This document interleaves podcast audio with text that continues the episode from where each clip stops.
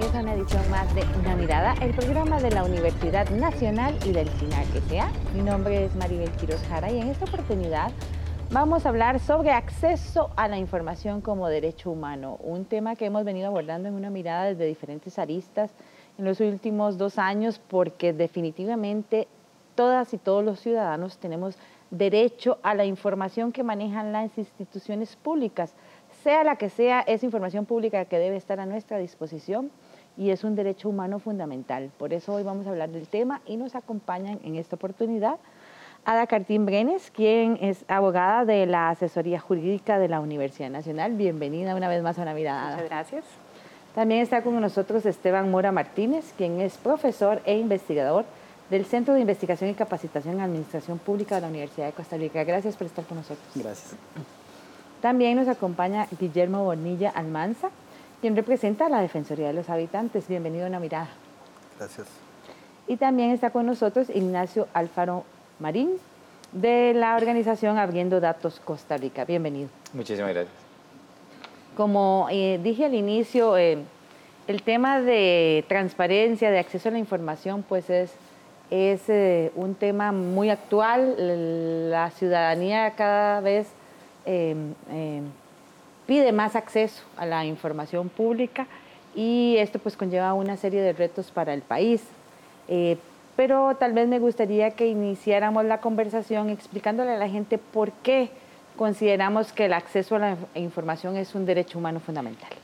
Bueno, yo creo que más allá de que está consagrado en algunos instrumentos jurídicos internacionales, en instrumentos eh, de derechos humanos, en realidad tiene grandes beneficios para una sociedad. Eh, es un impulsor de la confianza y la gobernanza. A través del acceso a la información pública se establece este diálogo con la ciudadanía que mejora obviamente la gestión pública.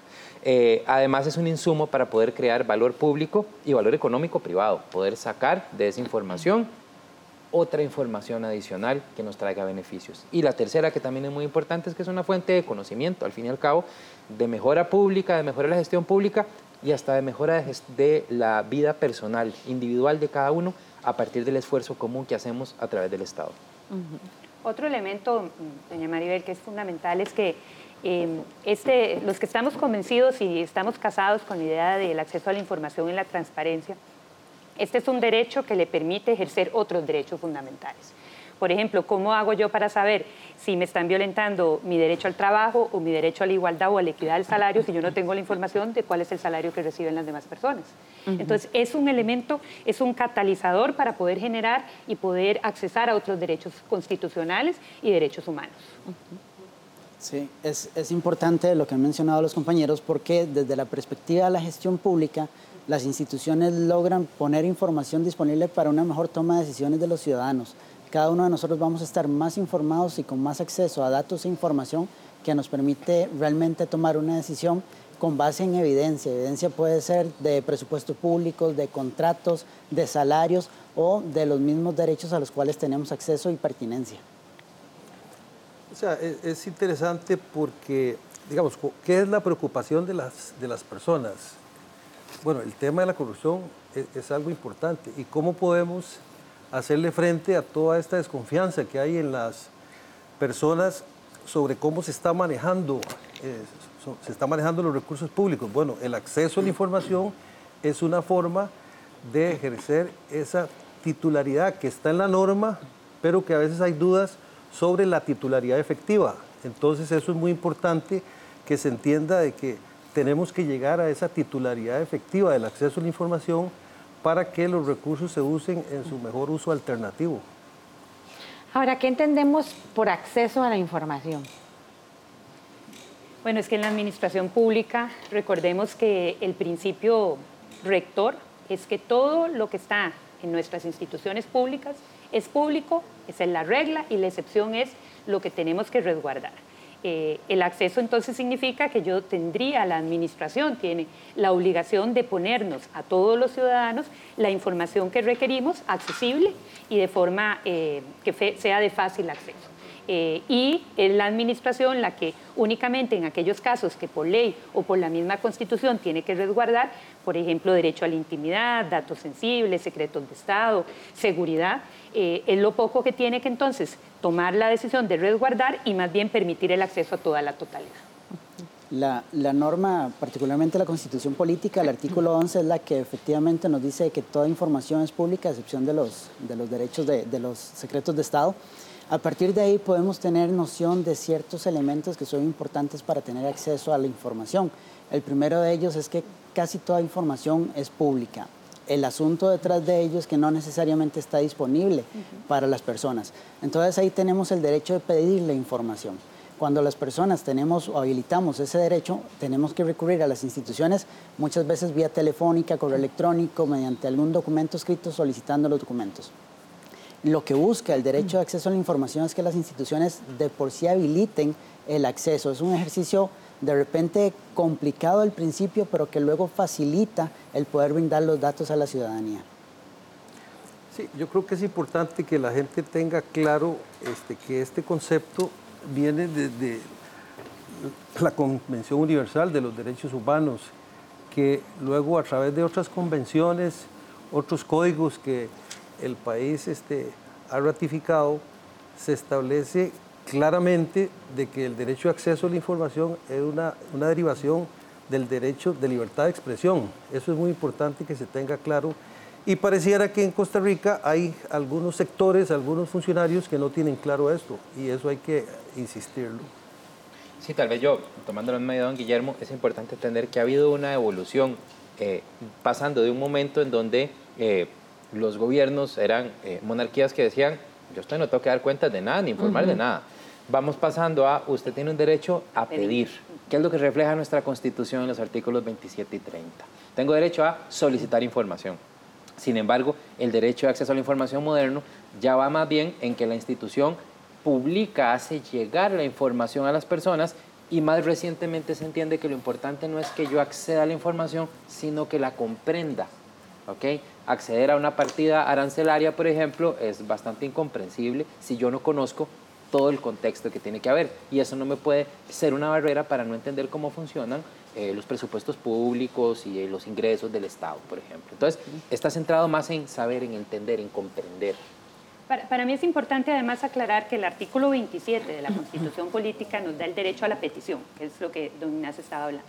Pero el 30 nos obliga a las instituciones públicas a dar libre acceso a nuestros archivos. Ahí, es, ahí es donde está. Y tal vez una cosa fundamental es que además ahora con, con las tecnologías, con la información, nosotros tenemos que ir dando pasos en poder ir descubriendo qué es lo que el ciudadano necesita para tenerlo disponible de, de, forma entendible y accesible. Y además de eso, debemos trabajar nuestros sistemas de información. Todas las instituciones públicas eh, invierten millones en tecnologías de la información, que nuestras bases de datos estén en datos abiertos, que después además todo cualquier ciudadano, siempre y cuando esté resguardado lo que tiene que ser protegido, pueda entrar y incluso eh, poder usar esa información para hacer estudios, para generar conclusiones, de tal manera que no solo el que tiene el, administrado, el administrador tenga información para la toma de decisiones, sino lo que dice don Guillermo, el ciudadano pueda accesar esa información para lograr tener más confianza y valor.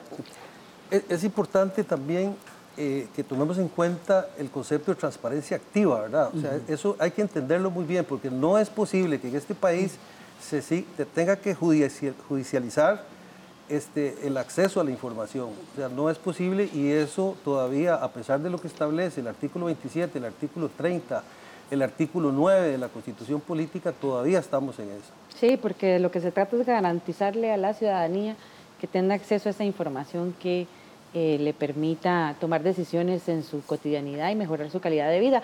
De eso vamos a hablar en el siguiente bloque. Vamos a una pausa, quédese con una mirada que ya volvemos.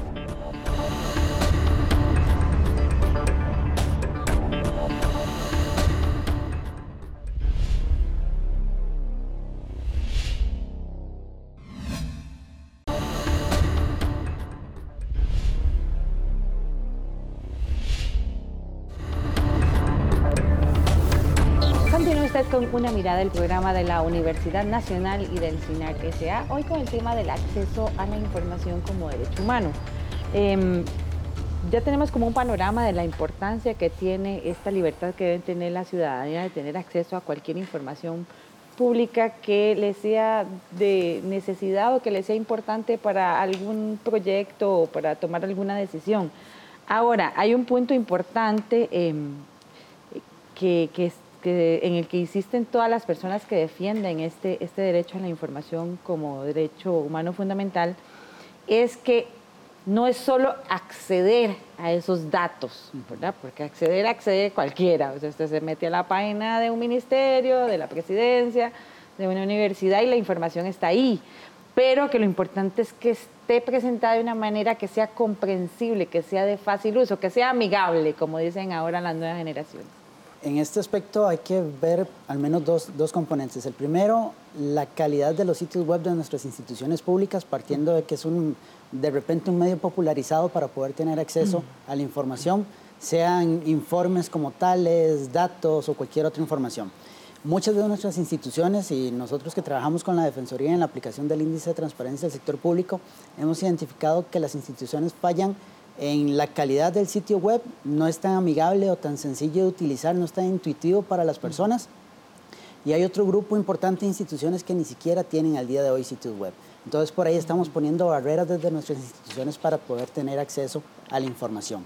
A partir de ahí, el segundo elemento tiene que ver precisamente con la calidad de la información que están publicando nuestros jerarcas o nuestros eh, funcionarios públicos. ¿Cómo hacemos entendible esa información? Bueno, muchas veces entre instituciones del mismo sector, por ejemplo, informes de un ministerio a otro, varía los contenidos y la forma de presentar. Bueno, por ahí podríamos pensar tal vez en algún tipo de estándar de cómo publicar esa información para que sea realmente entendible y aplicable para esa toma de decisiones. Sí, con usted coincide Giselle Bosa, quien es la coordinadora del programa de libertad de expresión, derecho a la información y opinión pública. Eh, ella explicó a una mirada la importancia del derecho humano a la información en una democracia como la de Costa Rica, pero en una forma en que realmente sea útil para los ciudadanos. Bueno, el derecho de acceso a la información pública es un derecho humano fundamental en toda sociedad democrática, deviene del derecho a la libertad de expresión garantizado en instrumentos internacionales de derechos humanos y en el ordenamiento jurídico interno. Viene del artículo 13 de la Convención Americana de Derechos Humanos que garantiza a toda persona el derecho a buscar, a difundir y a recibir información. Y también del artículo 30 de la Constitución Política Nuestra que garantiza el derecho de acceso a los departamentos administrativos del Estado. ¿Y por qué es un derecho humano relevante? pues no solo es un derecho en sí mismo, sino que es un derecho instrumental. Esto significa que le permite a las personas ejercer otros derechos humanos, otros derechos fundamentales, esenciales para la vida en democracia. Y le permite a toda persona el derecho de acceder a la información en poder de los órganos públicos.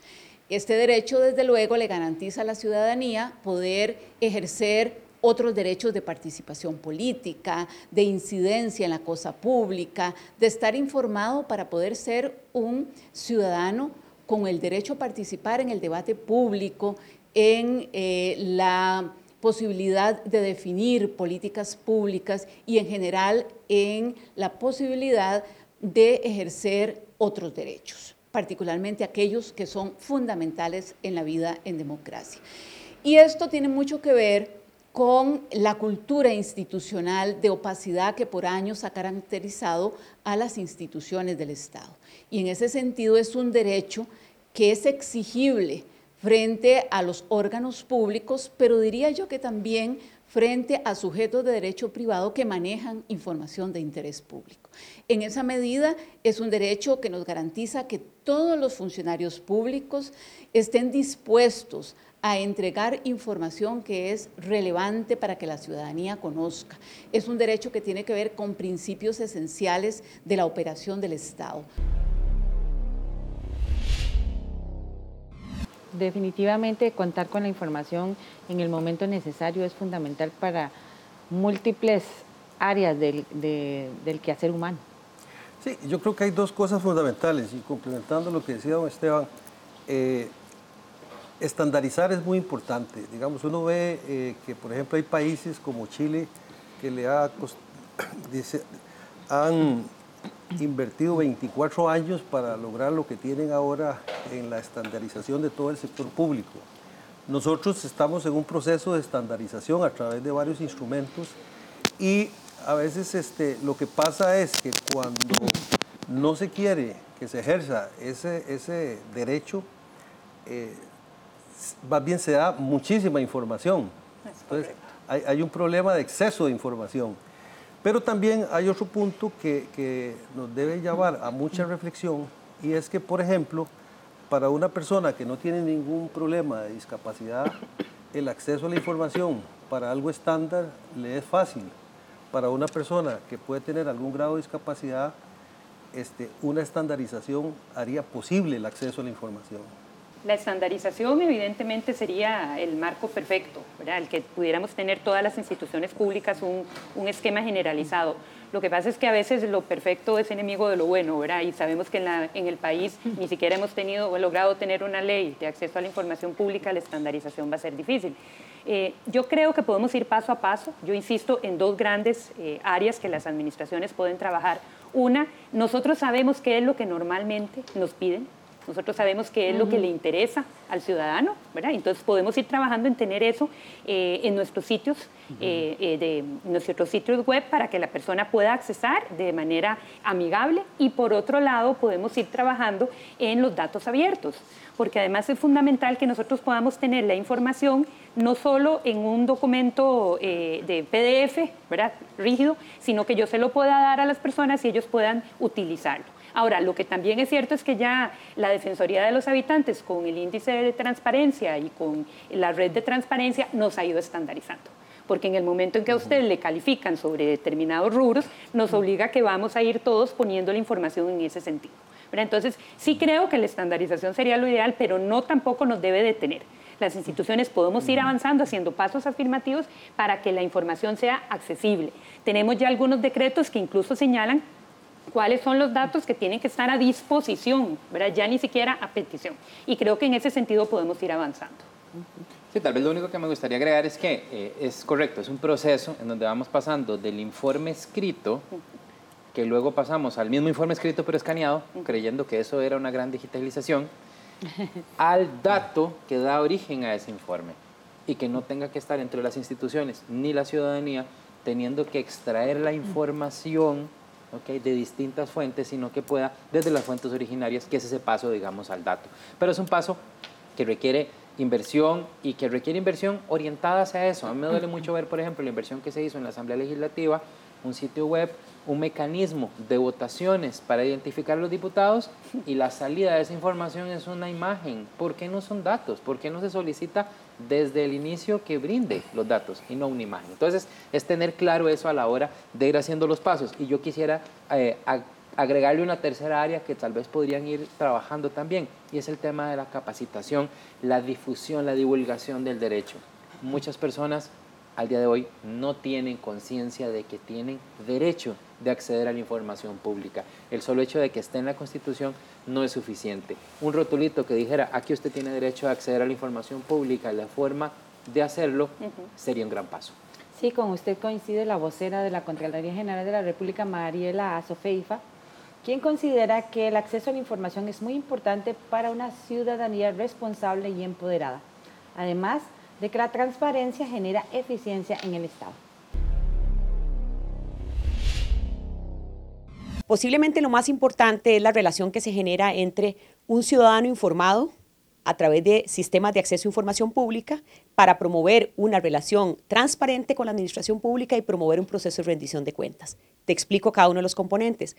Un ciudadano informado es una denuncia responsable. Es un ciudadano que pudo buscar en sistemas de información pública la información que requería para verificar si el proceso que está teniendo el frente, un, proceso público, tiene una denuncia y cómo se fundamenta. Entonces, tener sistemas de información pública es muy beneficioso para promover un ciudadano muy responsable y un ciudadano informado. Entonces, ese es uno de los, de los valores más importantes que tienen los sistemas de información pública.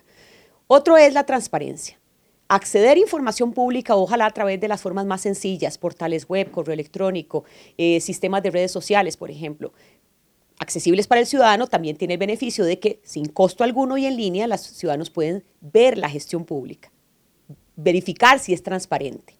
La transparencia genera eficiencia. ¿Por qué? Porque usted tiene la información disponible para verificar cuánto cuesta, por ejemplo, una licitación pública, cuánto cuesta una compra que hace el Ministerio de Educación Pública de, implementos para las escuelas. Ese es otro, otro pilar fundamental que promueve el sistema, los sistemas de acceso a información pública. Y un tercer tema sería la rendición de cuentas.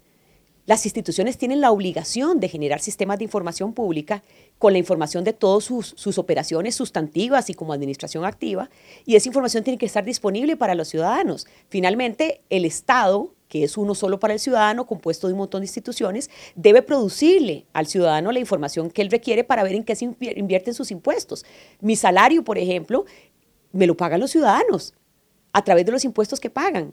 Y por ende, la información que produce la institución en la que yo estoy, que es la Contraloría General de la República, debe estar disponible toda, todo el tiempo, de forma actualizada. ¿Qué es un plus para los sistemas de información pública? Que sea amigable y que se entienda. Eso es, que la gente pueda entrar a sistemas amigables, uno, dos, tres clics máximo para llegar a la información que requiere y a su vez que sea comprensible. Y este es el gran reto que tienen muchos sistemas de información pública, ser amigables, y que se entienda, que la información se comprenda. Quisiera retomar ese punto de Mariela, eh, donde ella habla de que la información pública empodera a la población, porque en la literatura que yo consulté también habla de que esta información es relevante para que la gente pueda desarrollar un proyecto de vida, un proyecto de comunidad, teniendo acceso a esa información que le resulta fundamental para hacer planes. Bueno, es que la transparencia en la administración pública para mí es un ganar-ganar en todo nivel.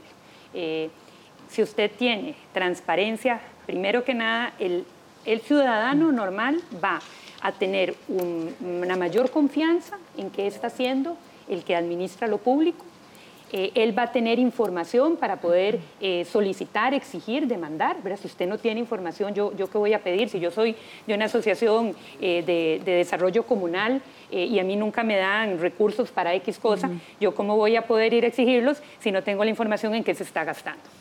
Pero además tiene un tercer punto que para mí es fundamental, por eso le digo que es un ganar-ganar, y es que si yo como institución sé que voy soy transparente, necesariamente tengo que entrar en procesos de mejora necesariamente cada vez voy a hacer las cosas mejor, voy a tener que incluso, verán, una de las discusiones que nosotros en la universidad ahora tenemos es el tema de la transparencia, el gobierno abierto y los sistemas de calidad.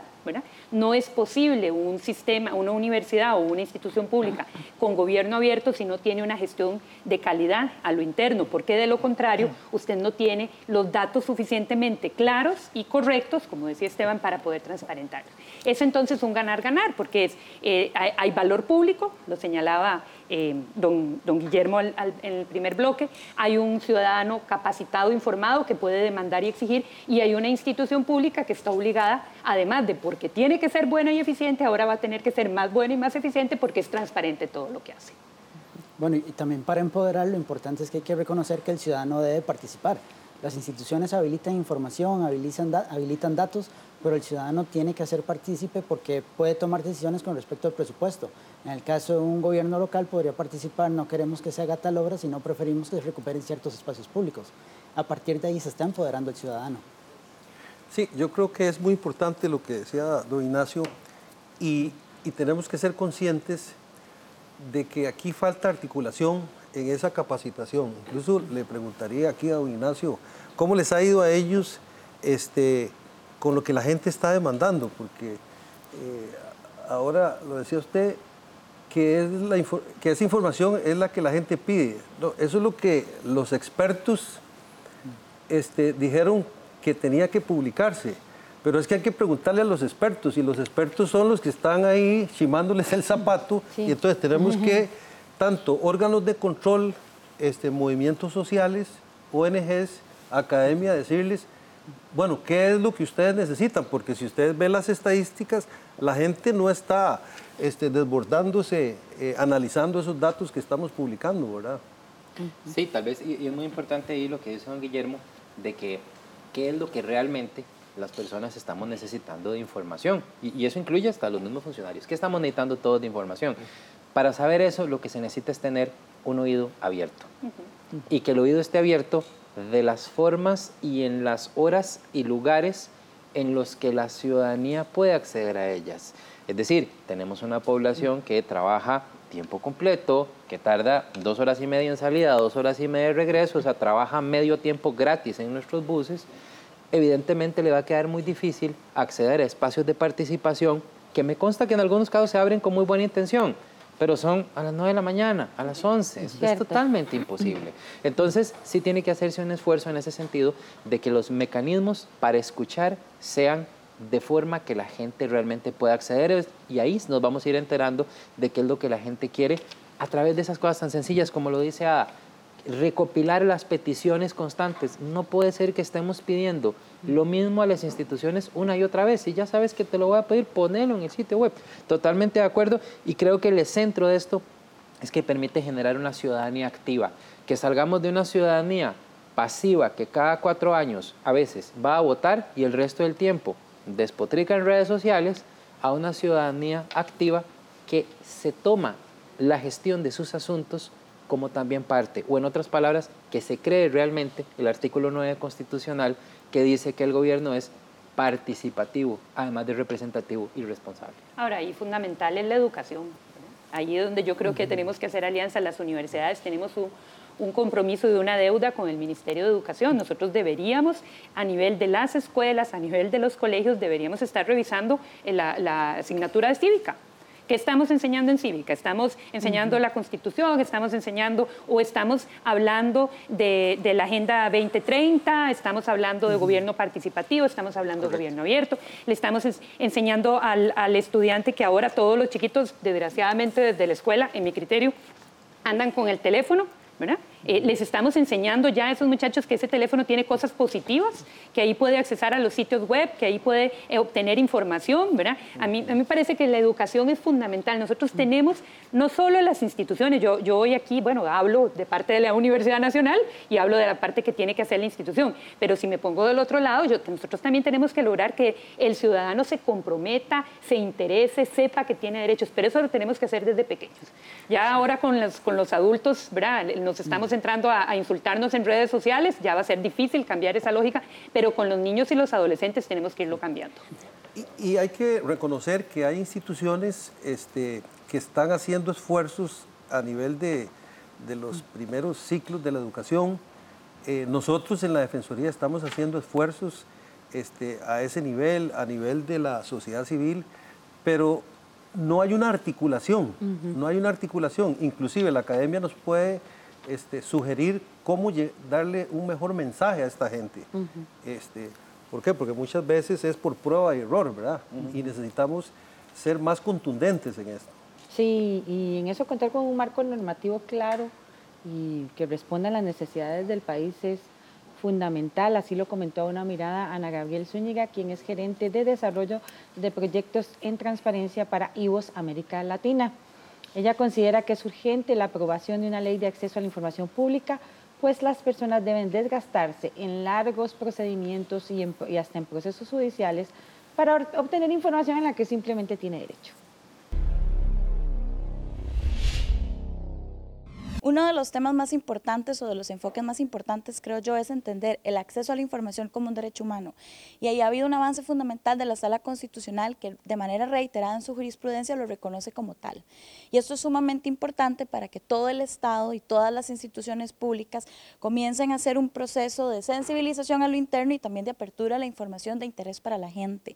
Y es que hay que entender que esa información, que algunas veces podríamos creer que es del funcionario que la realiza o de la institución que la produce, es de las personas, de todas las personas que pagan impuestos y como tal tenemos derecho a accederla y sobre todo a entenderla y que toda aquella información que se nos dé sea empática, sea amigable, sea de fácil acceso, sea inclusiva. Uno de los principales avances que hemos tenido en Costa Rica, además de la jurisprudencia de la sala, es que en la administración anterior se logró crear dos decretos fundamentales. El decreto de acceso a la información pública, que regula el proceso de carácter más pasivo, es decir, qué hacer en las instituciones y como ciudadanía para pedir información que tal vez no está disponible de manera proactiva. Y el otro decreto fue el de la política de apertura de datos públicos, que regula los mínimos, tanto técnicos como de contenido, que deben ser publicados de manera activa por las instituciones en formato abierto. Y ese es otro de los grandes avances que yo creo que no podemos obviar. Y es que precisamente la Sala Constitucional reconoce la responsabilidad y obligatoriedad de las instituciones de facilitar la información en formato abierto cuando así lo requiera la ciudadanía. Esto a partir de una solicitud que había realizado el Semanario Universidad al Instituto Meteorológico Nacional y que no se los habían dado de manera abierta, sino codificada. Y esto es un paso fundamental porque es adaptar el derecho de acceso a la información a las nuevas tendencias como la de los datos abiertos. Y esto es sumamente importante en el reconocimiento del acceso a la información como algo dinámico y como una de las formas más elementales de garantizar democracia de la ciudadanía, en participación real, involucramiento y rendición de cuentas de las instituciones en que no hemos... no hemos avanzado, aunque tenemos toda esta cantidad de jurisprudencia que nos respalda, no hemos avanzado en consolidar una ley de acceso a la información pública. Y esto es bastante complicado porque hace que se desgaste mucho la persona que quiere acceder a la información en caso de que una institución no esté tan sensible o no tenga claro el marco a partir del cual dar esa información y tengan que judicializar el proceso.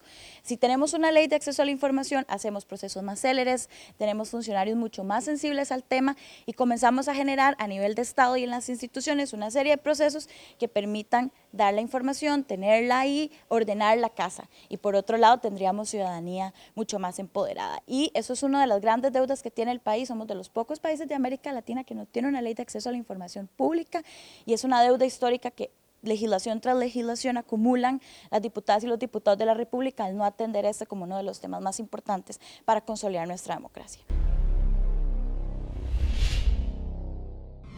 Definitivamente un reto que avancemos un poco más en el tema de, contar con la normativa necesaria para esto.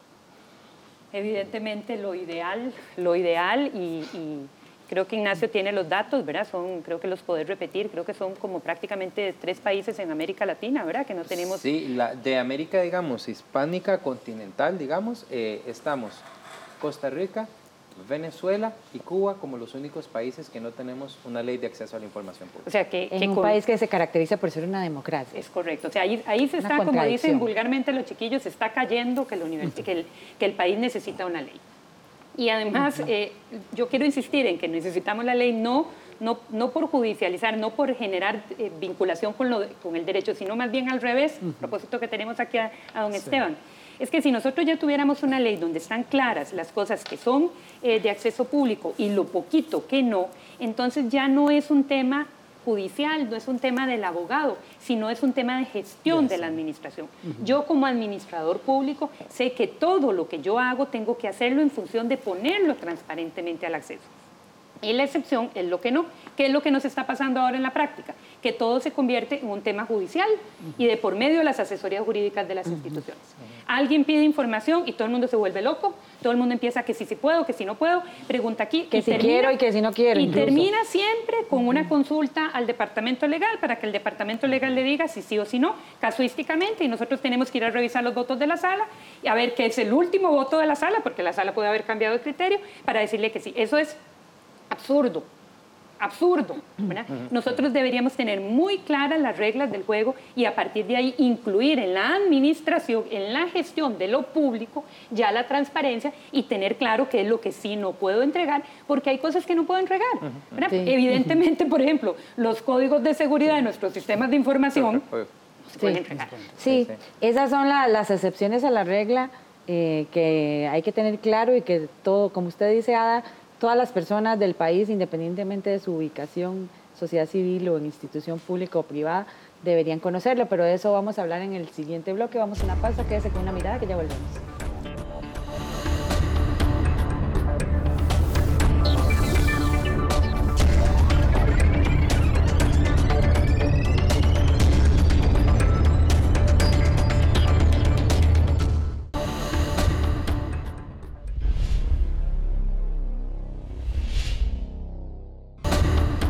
Regresa usted a una mirada del programa de la Universidad Nacional y del CINAR S.A. Hoy con el tema de acceso a la información como derecho humano.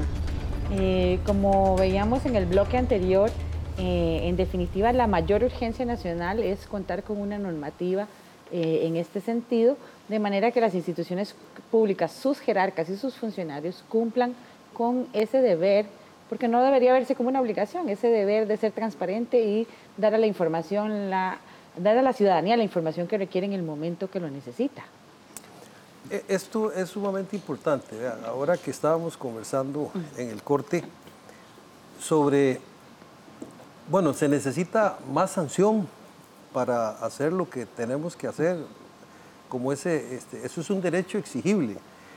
Eh, existen países donde eh, se castiga para la persona que no da la información con este, un castigo a la remuneración, un porcentaje entre el 20 y un 50%. Tendremos que seguir, eh, llegar a eso en, Costa Rica para este, que nos den lo básico de lo básico. Si ustedes ven la red interinstitucional de transparencia y el índice, lo que se pide es lo básico. No hay nada ahí que no sea público, o sea, no hay ninguna duda. Y desgraciadamente, este, solo hay instituciones y tengo que reconocer que la Universidad Nacional es una de ellas, este, es de las instituciones que está haciendo punta de lanza, junto con otras, el Poder Judicial, la Contraloría General de la República, el Cuerpo de Bomberos, este, algunas municipalidades, algunos ministerios, este, hay que reconocerles, pero ese es, eh, digamos, son los menos, la gran mayoría, y tenemos un gran problema en el sector municipal que tenemos que trabajar este, articuladamente. Sí, sí, yo creo que es importante eh, siempre el tema de, llevar articuladamente, capacitar, ayudar a esa gestión del cambio. O sea, creo que la primera reacción no puede ser la fuerte, o sea, tiene que ser de apoyo. Ahí estamos de acuerdo. Y es algo, digamos, que nosotros desde sociedad civil, en procesos que hemos tenido de consulta y de, de apoyo a consultas y de capacitación a funcionarios públicos, hemos entendido eso. O sea, vamos aclarando el asunto y quitando temores pero sí creo que tiene que haber un momento en el cual pegue con pared, sea el último día, el último minuto y haya una consecuencia negativa. La ley 9097 es una ley que ya existe, que regula solamente el ejercicio del derecho de petición, muy, muy específico, pero sin embargo contempla en su artículo 13 una multa de un 5% de salario base.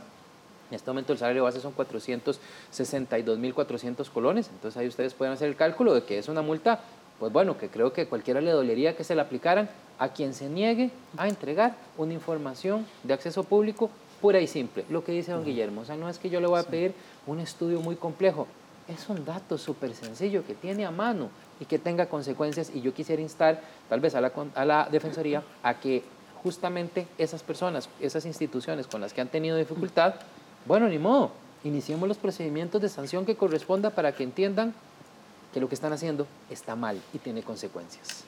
Yo, comparto el tema de, la sanción y es real, ¿verdad? Todos actos tienen consecuencias.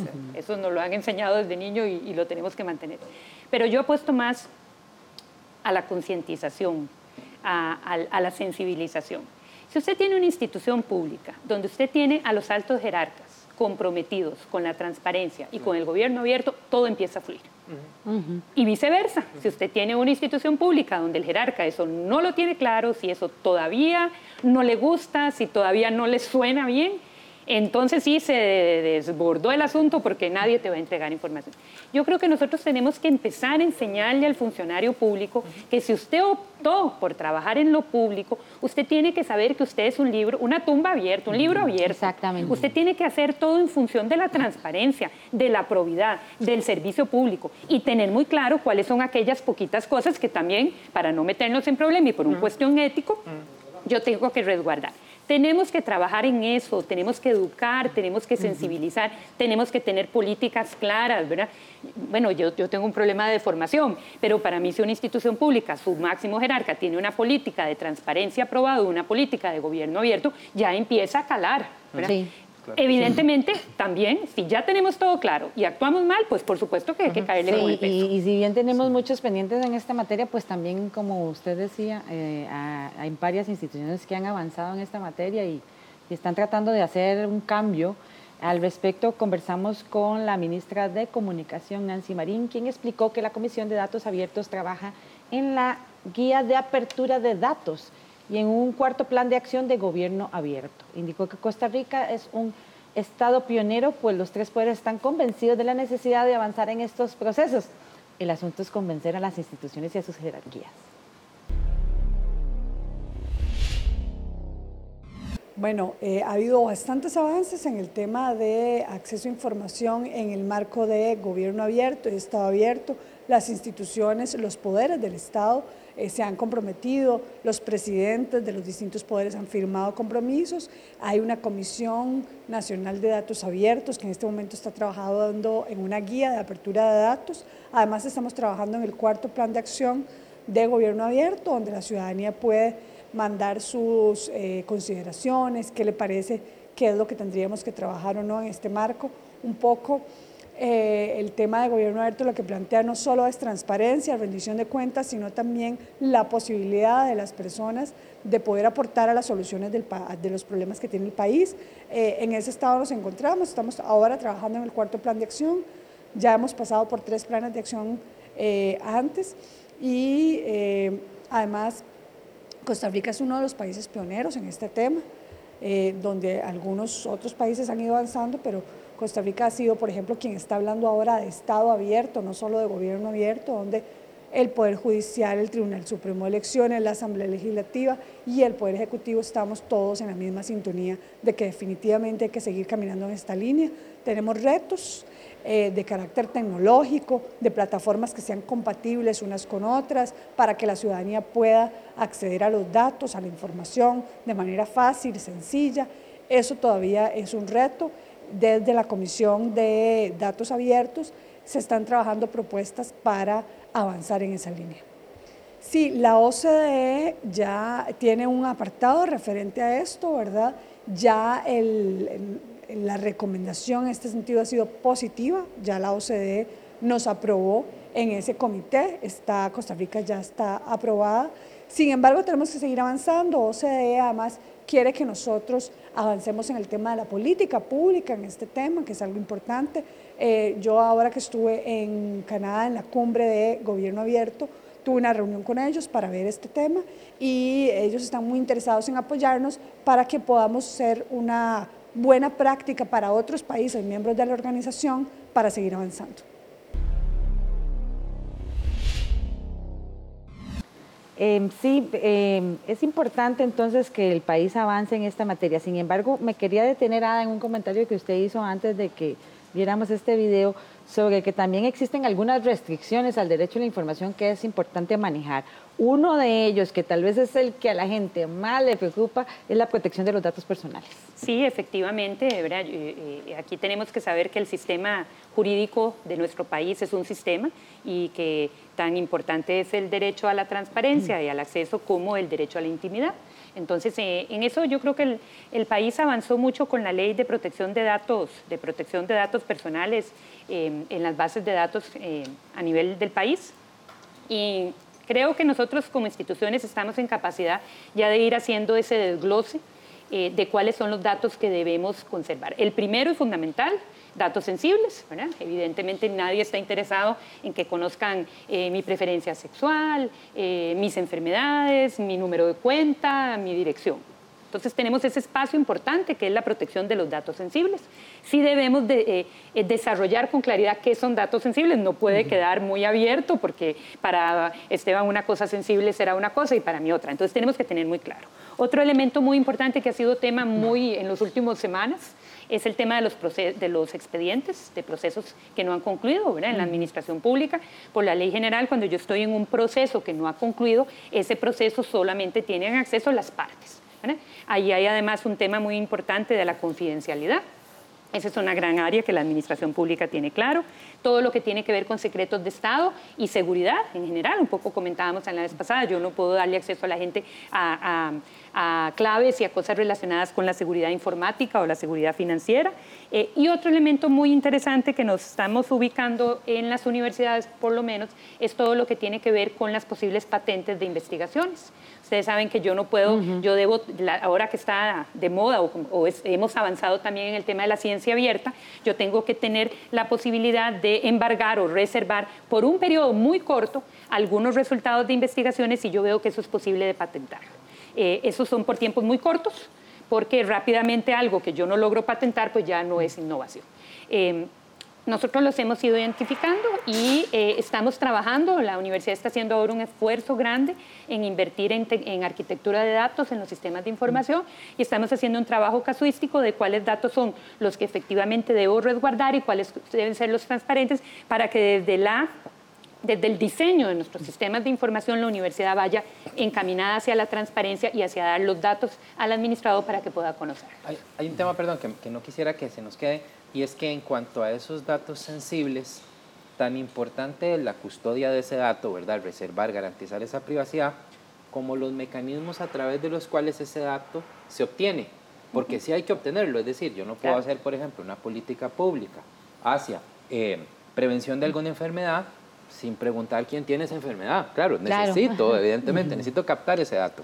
Pero entonces, esa parte a mí me preocupa porque yo siento que con esta reciente directriz que se emitió en cuanto a eh, recoger datos acerca de eh, la eh, identidad de género, no se está proveyendo de un mecanismo sobre cómo captar esos datos y que no queden en una pared ahí o anden circulando en, en WhatsApp. Eso a mí sí me preocupa. Que estén en una tabla guardada en una computadora. Correcto, eso me preocupa porque puede prestarse para actos de discriminación absolutamente evitables con un buen mecanismo de captura de esos datos. Eh, la realidad es que el gobierno abierto no se ha transversalizado todavía lo suficiente como para confiar en que en todas las instituciones van a tener un departamento legal tan capacitado como que va a decir, ah, sí, lo hacemos de esta forma y lo garantizamos. Siento que va a quedar a decisión de la persona que en ventanilla tiene que decidir, al igual que en acceso a la información, sin un marco claro, y si lo doy me meto en problema y si no lo doy me meto en problema, bueno, ¿qué hago? Pero es que tal vez el límite está en qué es de interés público y qué no, porque el ámbito de lo personal y de lo privado pues no tiene por qué ser abierto, me parece. Sí, es correcto. Un, un, elemento tiene que ver con los inventarios de datos, no solo con la información que como instituciones tenemos, sino también con los datos que le interesan a las personas. Y ahí entra en juego el perfil del usuario de esos datos. Si es una investigación científica para la Caja Costarricense del Seguro Social o una universidad relacionada con un tema de salud, la, la, importancia de la apertura de ciertas prevalencias condicionantes de la salud es vital conocerla, pero también hay que hacer anónimo ese dato, a quién pertenece esa información, ¿verdad? Ahí hay, todo un tema de fondo. Yo creo que, que, que, hay que tener en cuenta que estos son procesos, ¿verdad? La gente va perdiendo miedo este, a, a ciertas cosas y eh, antes de empezar el programa, doña Ada hablaba de algo muy importante, que es eh, compartir buenas prácticas, ¿verdad? ¿Cómo hago yo para compartir buenas prácticas? Hay gente que va adelante en esto, entonces ya eso es una forma de ir perdiendo el miedo de qué es este, lo que es público, cuáles son los datos que debemos resguardar de acuerdo con el principio de autodeterminación informativa. Entonces, cuando ya la gente vea que eso es factible, hay mucha jurisprudencia, hay mucha información que ya se publica, entonces eso es una forma de que la gente ya no tenga que ir a recurrir al departamento jurídico para ver si da la información o no, o tenga que ir a instancias jurisdiccionales. ¿Qué hacemos para tener la ley que nos hace falta? Yo creo que es sumar voluntades. La pregunta del millón. Sí, no, yo creo que es posible porque, digamos, nosotros hemos conocido la experiencia en distintos países que han logrado hacer la ley y requiere sumar voluntades. Voluntades, evidentemente, de legisladores y legisladoras, sin ninguna duda, que son los que al final van a decidir, pero también voluntades a nivel de eh, departamentos legales de las instituciones. ¿Por qué? Porque el proyecto de ley les va a llegar en consulta. Voluntades en servicios técnicos, voluntades en la academia para que ayude a capacitar, voluntades en sociedad civil que tenemos la disposición de articular, capacitar, generar, como digamos, como abriendo datos. Nosotros somos habilitadores, nos gusta instalar capacidades para el uso de datos en las personas. Entonces, esa articulación es la respuesta, porque si no, se convierte en un botín, digamos, eh, político de decir, quiero esta ley porque sí, quiero porque no, y entonces pasa lo que ha pasado. Tenemos tres o cuatro, si incluyo uno anterior, proyectos de ley que han pasado, y es una gran bomba la presentación, y ahí se queda, y lo presento, ahí se queda. Y eh, en general los últimos tres proyectos son más o menos buenos, digamos, tienen sus cosas para mejorar, pero si no se plantea como un consenso, difícilmente lo vamos a conseguir. Y creo que hay que presionar. Por tiene supuesto, que presionar, la, sociedad civil tiene que presionar. Y nosotros también como funcionarios públicos tenemos que presionar. No puede ser que algo tan agradable, tan positivo, como es la transparencia en la gestión pública, se convierta a solicitud de una parte en una, en una desgracia, en un temor, en un sinsabor, en una angustia. ¿Lo doy o no lo doy? Me demandan, pues si lo doy, me demandan si doy lo que no tengo que dar. Tenemos que tener las reglas claras y eso nos permite seguir a otras cosas. Claro. Y con esas palabras suyas, este, aprovecho para invitar a la gente a, que participe, a que se organice, para que hagamos de, de esta ley de acceso a la información pública una realidad, porque es un derecho fundamental y no es posible que en una democracia como Costa Rica estemos en esa lista de los tres que todavía no la tienen en América Latina. Muchas gracias a ustedes por acompañarnos aquí en Una Mirada y a ustedes por estar con nosotros una vez más. Les recuerdo que puede buscar más información sobre este y otros programas en www.una.ac.cr. También nos puede buscar en nuestra nueva plataforma de divulgación Una Comunica busque nuestros programas de televisión, de radio, todas las noticias del quehacer de la Universidad Nacional, ahora en Una Comunica, ya sea en nuestros perfiles de redes sociales como en nuestra plataforma informativa alojada en www.una.ac.cr. Muchas gracias por acompañarnos, le esperamos la próxima semana con más aquí en Una Mirada. Hasta pronto.